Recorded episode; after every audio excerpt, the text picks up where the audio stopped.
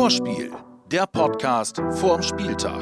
Mit mir Sören Hems und heute mit dem DFB-Pokal-Halbfinale gegen RB Leipzig.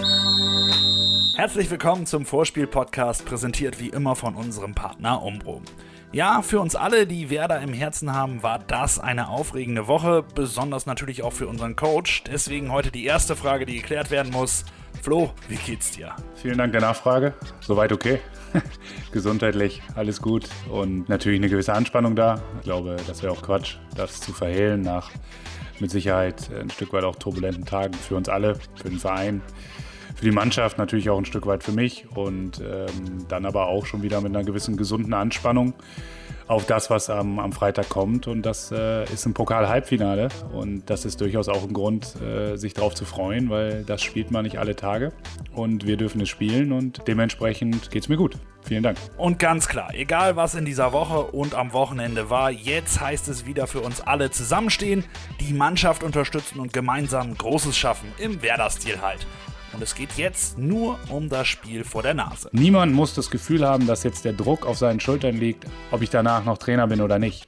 Sie spielen für sich, sie spielen für ein Pokalfinale. Und äh, mehr gibt es dazu nicht zu sagen. Keiner, keiner muss, mir, muss mir irgendwas beweisen in Loyalität, Vertrauen oder sonstigem, sondern sie sollen für sich spielen und sie sollen frei spielen und sie sollen für ein Pokalfinale spielen. Und genau das möchte ich auch, ein Pokalfinale erreichen. Und klar, das Wichtigste ist natürlich, was jetzt in der Liga passiert. Aber jetzt erstmal wollen wir doch alle nach Berlin, also packen wir es. Das Werder Viele Angeschlagene diese Woche. Friedel, Milosch, Leo, Fülle und natürlich auch Toprak. Wie sieht's aus, Coach? Also wir werden einen Ausfall haben, definitiv. Das ist Marco Friedel. Das wird nicht funktionieren nach seiner Verletzung aus dem Union Berlin-Spiel. Alle anderen haben eine gute Chance zu spielen. Ich kann da auch sehr deutlich zu sagen, ich bin mir der Verantwortung gegenüber diesem Verein trotz der speziellen Situation sehr bewusst und äh, alle werden nur spielen, wenn wir kein unkalkulierbares Risiko eingehen. Allerdings hat Ömer trainiert mit der Mannschaft. Es war für letzten Samstag schon knapp. Da habe ich mich trotz der prekären Situation dagegen entschieden, ihn spielen zu lassen, weil halt eine Langfristigkeit von ihm sehr wichtig ist. Deshalb gehe ich davon aus, dass er spielen kann am Freitagabend. Also, wir fassen zusammen. Marco wird fehlen. Bitter. In dieser Pokalsaison ist er nämlich ein Top 5 Zweikämpfer im gesamten Wettbewerb. Dafür aber Ömer, Milosch mit Maske, Leo und Fülle wieder im Saft. Und einer, der eh so gut wie immer dabei ist, ist unser Duracell-Hase Maxi Eggestein. Und nicht nur auf dem Platz, sondern jetzt auch hier in unserer Schnellfragerunde. Fünf Fragen an Maxi Eggestein. Maxi, warum hast du deine Trikotnummer? Weil Fritz Munder mir die damals zugeteilt hat. Unser alter Zeugwart. Und jetzt gibst du sie nicht mehr her. Will ich nicht ausschließen, aber muss schon einiges passieren. Wunschtrikotnummer? Acht. Alles klar. Wann und warum hast du deinen Namen das letzte Mal gegoogelt? Ich weiß es nicht. Na? Ich hab's schon getan. Schuldig. Aber ich weiß nicht mehr wann. Warum hast du angefangen, Fußball zu spielen? Gute Frage. Ähm, ich glaube, jeder, der, also aus meiner Familie würde sagen, der Junge ist immer schon den Ball hinterhergerannt. Und ja, mein Vater hat halt auch früher gespielt und bei uns lagen immer zu Hause Bälle rum und dem bin ich nachgelaufen und dann irgendwann haben mich meine Eltern mal im Verein angemeldet. Schön. Was für einen Beruf hättest du, wenn du nicht Fußballer wärst? Das ist eine gute Frage. Früher wollte ich mal Pilot werden. Ich glaube zwar nicht, dass das was geworden wäre, aber äh, ja, andererseits habe ich mich auch nicht mit anderen Dingen beschäftigt, deswegen, ja, sage ich mal Pilot. Die Gegneranalyse. Rasenballsport Leipzig hat sich jetzt nicht so viel getan seit dem Ligaspiel vor kurzem. Die sind immer noch verdammt gut und immer noch verdammt schnell. Tabellenplatz 2, 64 Punkte, absolute Spitzenmannschaft halt. Nach dem überzeugenden Sieg gegen uns war die Ausbeute aber ungewöhnlich schlecht, jedenfalls für Leipzig. 0 zu 0 gegen Hoffenheim, 1 zu 2 gegen Köln verloren. Danke für nichts. Aber am Sonntag 2 zu 0 gegen Stuttgart gewonnen. Na immerhin. Viel geschrieben wird aber ähnlich wie bei uns über den Trainer. Kurz nach der Ansage, kleine Brötchen backen zu wollen, tätigen die Bayern den Rekordtransfer für Trainer. Julian Nagelsmann wechselt im Sommer zum Rekordmeister für eine Summe jenseits der 20 Millionen heftige Summe. Aber natürlich, der ist schon ein guter Trainer. Was hältst du denn von deinem Kollegen Flo? Ich halte ihn für einen sehr guten Trainer, für einen sehr guten Typen.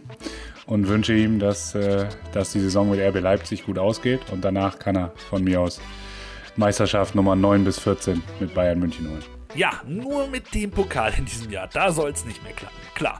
Und eventuell ist ja jetzt dadurch ein bisschen Unruhe in Leipzig drin, wegen dieser ganzen Geschichte. Und das können wir vielleicht ja ausnutzen. Letztendlich spekulativ wird sich Freitagabend zeigen. Ich glaube schon, dass Julian und, und RB Leipzig da die letzten zwei Jahre, wahrscheinlich insbesondere in dieser Saison, äh, schon äh, sehr, sehr stark als Einheit aufgetreten sind, auch, äh, auch ja, einfach einen Fußball gespielt haben oder spielen, der sehr schön anzusehen ist, der sehr erfolgreich ist. Kann mir schon vorstellen, dass der eine oder andere das auch gerne fortgeführt hätte, kann aber natürlich zu 10.000 Prozent auch Julian verstehen. Und äh, ja, wenn, wenn es eine gewisse Irritation gibt, wollen wir sie ausnutzen. Aber ob die da ist, kann ich natürlich nicht, äh, nicht beurteilen aus der Ferne. Tja, die Wahrheit liegt am Ende halt immer noch auf dem Platz. Spaß mit Fakten. Die Statistik. Und da gucken wir jetzt doch einfach mal auf die Zahlen, die für Werder sprechen. Erstens, wir haben noch nie ein Pokalspiel gegen Leipzig verloren. Hat zwar noch keins gegeben, aber trotzdem. Zweiter Vorteil, die Pokalerfahrung. Das können wir einfach an der Weser und haben auch eine gute Geschichte. Für Leipzig ist es das zweite Halbfinale der Vereinsgeschichte. Wir sind bei Nummer 23. Insgesamt haben wir 240 Pokalspiele auf dem Buckel, genau zehnmal so viele wie unser Gegner. Und dann sind da ja auch noch unsere sechs Pokalsiege. Will ich auch nicht unterschlagen. Punkt 3, wir spielen zu Hause. Und das Wohninvest Weserstadion ist im Pokal eine echte Festung. Die letzten 41 Pokalheimspiele haben wir nur eins verloren und das eigentlich auch nur wegen einem Schwächeanfall von Coman. Naja, egal. Abseits von diesen Zahlen ist natürlich Leipzig Favorit, ganz klar. Wie gehen wir denn jetzt so ein Spiel an? Ein Begriff von der Pressekonferenz vor dem Spiel ist aber mir hängen geblieben. Hanseatischer Catenaccio. Großartig. Hanseatischer Catenaccio, den finde ich irgendwie schon fast. Das könnte stilprägend werden nach der kontrollierten Offensive, die es hier mal gab. Es muss am Ende immer eine Einzelfallentscheidung für das Spiel sein. Kann nicht eine grundsätzliche Linie sein. Eine grundsätzliche Linie, die ich eher immer vertreten würde, wenn die Möglichkeiten dafür da wären, wäre zu sagen, wir sind immer die aktive Mannschaft. Aber andersrum zu sagen, wir versuchen immer passiv zu spielen und den Gegner einzulullen und dann zwei Konter zu setzen, das kann für mich keine grundsätzliche Strategie sein. Das kann maximal eine Einzelfallentscheidung sein. Und na klar, bei der PK wurde natürlich noch nach dem Halbfinale explizit gefragt. Was einer Mannschaft in so einer Situation gut tut.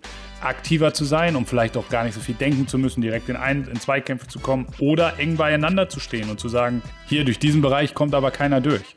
Und das sind aber, verzeihen Sie mir, Themen, die ich dann doch äh, nicht auf einer PK thematisieren werde, weil ich da auch davon ausgehe, dass die PK in Leipzig auch gesehen wird. Also, offensiv oder defensiv, wie immer, braucht es natürlich den richtigen Mix. Ansonsten glaube ich, wäre es komplett falsch, jetzt die Mannschaft zu verkopfen, versuchen 100 taktische Pläne zu machen oder sonstiges. Wir haben vor drei Wochen gegen Leipzig gespielt, wir wissen, was uns erwartet. Es wird darauf ankommen, dass wir Energie auf den Platz bringen, dass jeder Einzelne frei ist und, und einfach alles auf den Platz bringt, was er, was er in sich hat. Das hört sich relativ platt an, ist vielleicht auch nicht das, was meine Herangehensweise immer ist. Wer mich jetzt über dreieinhalb Jahre kennt, würde ich das schon immer als sehr strukturiert bezeichnen. Aber ich glaube, dass es jetzt der richtige Ansatz ist. Und die richtige Herangehensweise hier im Vorspiel-Podcast, die ist am Schluss immer dieselbe. Ich gebe ab an Ailton. Das ist nicht Kugelblitz, das ist Ailton-Anekdote. Favorit, das ist RB Leipzig, das ist kein Thema.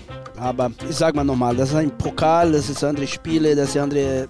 Ich weiß noch nicht warum, aber das, das du weißt, dass Pokal wäre es immer bisschen Glück, das genau gegen Dortmund von letztes Jahr und, und, und jetzt mein Tipp, dass es so, die spielen 19 Minuten 1-1 und verlängert, ich weiß noch nicht, was passiert. Kann sein. ist gut oder schlecht? Also gut wäre nach 90 Minuten Sieg für Werder. Das wäre ja, ja, klar, klar. Ja, es ist schwer. Das ist schwer für mich, dass ich sage mal, diese RB Leipzig gegen Werder Bremen. Aber mein Tipp, das Eis, Eis 0 für Werder. Punkt. Feierabend. Vorspiel, der Podcast vorm Spieltag. Jetzt abonnieren und keine Folge mehr verpassen.